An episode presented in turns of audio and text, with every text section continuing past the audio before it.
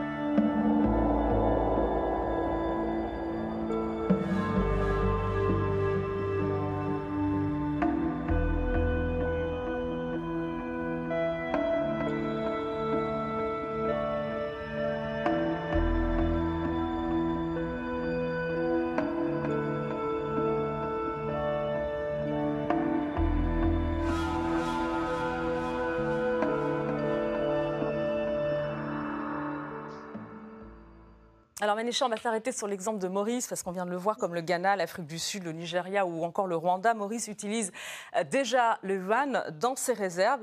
Il existe même un, accord de libre-échange entre la Chine et Maurice. L'ambition, c'est de transformer euh, Maurice en un centre euh, régional de règlement en, yuan, selon vous? Alors, la première chose, c'est, juste pour en revenir rapidement, pourquoi il y a ces pays anglophones? C'est parce qu'ils ont un très gros volume d'export et d'importation vers la Chine. Et c'est pour ça qu'ils ont fait le choix d'aller vers ces projets, vers, vers le yuan. Il faut, faut qu'on voit, donc il faut faire ressortir avant tout, euh, pour Maurice en particulier, on a signé en 2021 un accord de libre-échange entre la Chine et Maurice et cet accord est particulier parce que, premièrement, c'est le premier accord que la Chine signe avec un pays africain de la sorte. Et c'est significatif parce que ça représente 96% des lignes tarifaires chinoises. Et euh, surtout si on compare avec d'autres euh, accords similaires que Maurice a signés récemment, on voit que c'est un accord, que ce soit par exemple dans ces, euh, les, rules donc pour accéder au marché chinois sont très avantageux pour, pour, Maurice. Et ça donnerait potentiellement une fenêtre d'à peu près 10 ans avant que la Chine ne commence potentiellement à signer d'autres accords. Donc, Maurice est bien placé de ce fait euh, pour être euh, une plateforme d'échange, mais pas qu'une plateforme d'échange, mais aussi la production potentiellement pourrait se faire à partir de Maurice pour l'Afrique ou inversement, des produits africains pourraient venir à Maurice, être transformés à Maurice et euh, être rapatriés en Chine éventuellement. cet accord, donc l'accord de l'échange a aussi une caractéristique assez particulière parce que ça inclut euh, la mise en place d'un renminbi clearing house. Donc, euh, et ça, euh, donc ça n'a pas encore été mis en place, mais on pense que ça va être, être mis en place. Et ça pourrait être intéressant parce que vous savez que Maurice a déjà comme plateforme d'échange euh, financier pour les pays africains, vu que nous avons un système financier qui est assez développé dans le pays. Donc, premièrement, euh, le renminbi clearing house pourrait aider dans ce flux euh, d'investissement, surtout vers les pays africains et aussi, ou, l'inverse, et puis aussi dans tout ce qui est, cette région, ça, euh, ça, ça, permettrait aux pays euh, qui sont autour de nous, pas que à Maurice, d'avoir euh, le choix, comme j'avais dit un petit peu plus tôt, de pouvoir faire le business, pas que en dollars. Ça, peut, le business qu'on va faire, les prix qu'on, qu'on cote, peut aussi être des prix qui seraient cotés en yuan. Alors tout ça rentre dans le cadre euh, justement de cet accord de libre-échange. On sait qu'il y a aussi la, ZLECA, euh, cet accord de libre-échange au niveau continental. Euh, dans quelle mesure la Chine justement peut cibler également cet accord de libre-échange continental? Alors, par rapport à cela, vous savez que la Chine est en train, donc la Chine a déjà mis en place des smart cities basées à Maurice. ces smart cities sont des zones économiques spéciaux, si vous voulez, mais en, un peu plus sophistiquées, où il y a déjà des productions qui se font. Et ces productions, c'est, ça peut être des deux côtés. Donc, ça peut être par exemple le coton qui vient euh, de l'Afrique, qui est tissé à Maurice et puis réexporté en Chine pour euh, faire du tissu. Ou ça peut aussi être des produits, et, on pense qu'il y a des, possibilités dessus, euh, où les produits chinois arriveraient à Maurice pour euh, être montés euh, ou qu'il y ait de la transformation qui se fasse à Maurice. Et cette transformation, éventuellement, permettrait à ces produits qui sont mauriciano-chinois qui pourraient aussi accéder au marché africain à travers euh, donc les deux accords quand on met ces deux accords côte à côte. Mmh. Alors, on en vient à, la question, euh, à cette question importante justement. Euh, l'affaiblissement du dollar, ce serait l'un des objectifs euh, de la Chine à travers sa politique monétaire offensive sur le continent. C'est une question que je vous pose également, mais pour les pays africains aussi, quel est l'objectif finalement? C'est aussi de s'émanciper, de se protéger face aux fluctuations du billet vert? Alors, l'objectif principal, surtout du côté des pays africains, c'est surtout d'avoir une alternative qui soit moins onéreuse que le système actuel de passer par le dollar. Parce que euh, c'est pas que achat et vente en dollars, c'est aussi tout le système qui va avec, par exemple le système SWIFT, etc. Euh, par rapport aux fluctuations, je pense qu'il faut qu'on fasse attention dessus parce que il ne faut pas oublier qu'en 2015, le yuan a subi une forte dévaluation qui a rendu frileux beaucoup euh, d'investisseurs étrangers. Euh, et euh, donc il y avait trois dévaluations et ça avait fait, donc même si pour la Chine, c'était des réformes pour faire évoluer leur monnaie vers l'économie du marché. Beaucoup ont pensé que ce move de la Chine, c'était surtout pour euh, soutenir euh, les exportations du pays. Donc aujourd'hui, il y a quand même ça quand on parle particulièrement des, euh, du, de la dévaluation, de la dépréciation et surtout des fluctuations. Et le billet vert, comme on le sait, est indépendant dans le sens que c'est free floating. Mais si on revient aux pays africains, on sait par exemple que euh, le renminbi, à un moment, a été aussi, euh, quand on parle de cette question d'avoir d'émancipation, euh, a été aussi un des, un des monnaies qui était légal au Zimbabwe pendant le temps où c'était, il faisait face à des situations difficiles. Et certainement pour moi, le renminbi a de fortes chances d'être un challenger au dollar, vu l'état des échanges internationaux qui existent en ce moment. Et ça se fait. Donc pour la Chine, ça aura des avantages considérables parce que euh, à part euh, détrôner le dollar, etc., euh, ce qui, rendrait la monnaie chinoise certainement beaucoup plus stable. Donc, euh, et la Chine elle-même n'aura pas besoin de réserves massives. il n'y aurait pas besoin d'avoir des interventions monétaires pour, pour, un peu supprimer ou suppress, comme on dit, les demandes intérieures. Et ça, ça pousserait l'économie chinoise vers une, euh, une ascendance, euh, donc une trajectoire croissante. Et je pense que euh, s'il n'y avait pas le Covid, on serait déjà potentiellement assez, assez avancé euh, dans que ce soit l'adoption du yuan ou euh, la mise en place de systèmes alternatifs pour euh, accéder à un système de, de, paiement au yuan. Cette volonté finalement des pays africains de diversifier leurs réserves de change, est-ce que ça va leur permettre de vendre leurs matières premières en yuan? On sait que c'est déjà le cas pour l'Angola avec le pétrole, qui vend donc son pétrole en, en pétro-yuan. Alors, euh, depuis 2016, la Chine a lancé ce qu'on a libellé finalement éventuellement le pétrolian, donc des, euh, des contrats qui sont euh, en termes de yuan. Euh, il y a beaucoup de pays, donc, euh, dont la Russie et l'Iran, qui euh, payent ou qui ont déjà commencé à payer apparemment depuis 2012 leur importation de pétrole en yuan. avec, on sait qu'avec la guerre russo-ukrainienne, il y a eu euh, aussi donc euh, des avancées par rapport à la Russie, l'Angola, comme vous l'avez dit, le Venezuela. Mais vous savez, ce qui est encore plus important, c'est le fait que ce soit euh, là. L'Arabie saoudite avait commencé à négocier avec la Chine depuis, je crois, six ans, cinq ou six ans. Et aujourd'hui, ils sont en train d'accélérer ces pourparlers pour pouvoir avoir des contrats qui sont fixés en yuan au lieu euh, de dollars. Donc, euh, c'est un long processus.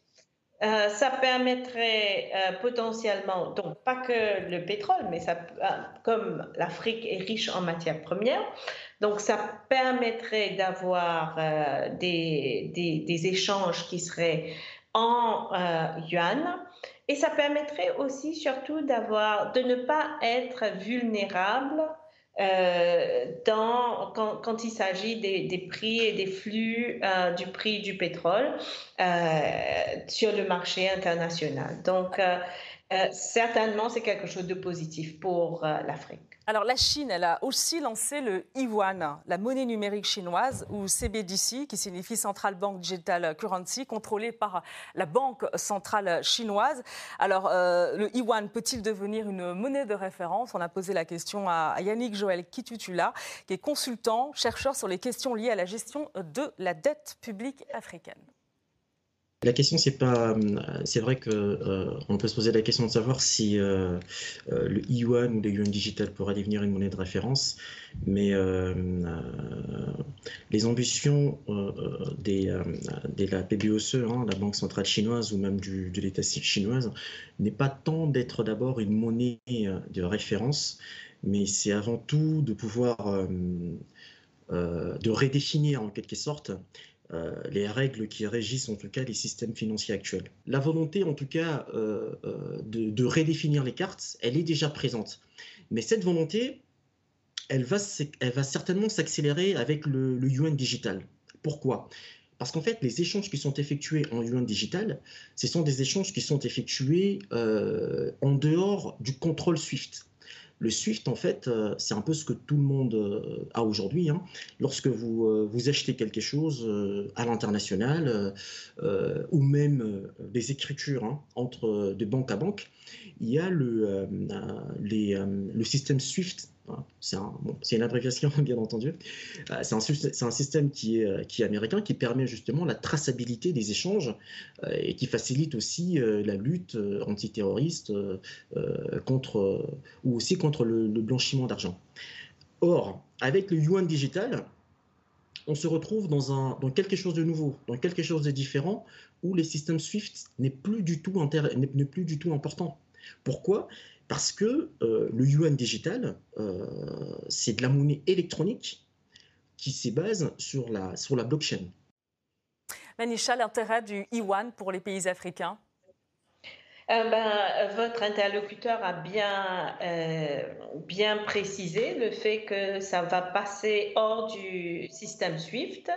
Or, le fait que ce soit, euh, que ce soit rapide, donc ça va être beaucoup plus rapide. On sait que tout ce qui est les systèmes des CBDC ou des crypto-monnaies, c'est vraiment des systèmes ou des formes d'échange qui sont beaucoup plus rapides. Donc, premièrement, ce sera beaucoup plus rapide. Deuxièmement, ce sera moins coûteux. Et Goldman Sachs, par exemple, avait déjà prédit qu'il y aurait des milliards d'utilisateurs euh, du e-yuan, donc le yuan numérique, euh, d'ici 2030. Euh, certaines personnes pensent que le yuan pourrait perdre sa suprématie, euh, le, pardon, le dollar pourrait perdre sa suprématie face au yuan digital. Je pense que aujourd'hui, là où on est, euh, le numérique, et là je parle pas que du e-yuan, mais que ce soit l'arrivée des CBDC, ou des divers crypto-monnaies. Donc tout cela représente une grande menace pour euh, les euh, institutions monétaires comme ils le sont maintenant. Donc pour cela, je pense que les banques centrales devront s'adapter ou périr. Donc c'est très important parce que c'est des systèmes qui passeront outre potentiellement, euh, surtout quand il s'agit des crypto-monnaies qui passeront outre le système normal. Alors, euh, les pays africains s'intéressent aux vannes, euh, notamment euh, vis-à-vis de, leurs dettes aussi. C'est une problématique intéressante pour eux. Le Iwan pourrait même améliorer la gestion de la dette des pays d'Afrique subsaharienne, selon Yannick Joël Kitutula. On l'écoute à. Le Iwan, comme il est décentralisé, comme je le, disais tout à l'heure, et qu'il facilite donc la, traçabilité, cela est un avantage intéressant pour les pays africains pour peut-être deux raisons, on va dire. Euh, la première raison, c'est la transparence dans la gestion publique. Aujourd'hui, dans les pays euh, euh, subsahariens, surtout, la transparence est une question qui est très importante. C'est-à-dire qu'il y, a des pays qui vont contracter des emprunts auprès des Chinois ou des autres partenaires internationaux, mais il n'est pas possible de quantifier l'apport de ces emprunts dans la réalisation des objectifs publics. Et c'est très simple, hein, lorsque vous avez des auditions euh, auprès des, certains, des certaines autorités, euh, les réponses ne sont pas toujours claires. On ne sait pas où va l'argent. Alors qu'une monnaie digitale, qui est euh, dans le cadre des échanges avec la Chine, je précise quand même que je parle, je pense qu'on parle de la Chine ici parce que c'est le premier créancier des pays en développement et surtout subsahariens. En fait, la population subsaharienne gagne la traçabilité des engagements de ses gouvernements. Manisha, sur la question de la transparence, justement, euh, le remboursement euh, des dettes euh, en yuan ou même en yuan alors, premièrement, le remboursement, effectivement, la, question de traçabilité est importante. Alors, le yuan, les paiements en yuan peuvent se faire donc, pour des gros montants ou peut-être aussi pour des petits montants. Parce que, comme vous le savez, il y a aujourd'hui, euh, à travers l'Afrique, beaucoup de petits commerçants qui achètent des produits de Chine et qui ont besoin euh, de faire des paiements pas en milliards euh, de yuan, mais en peut-être en centaines de yuan.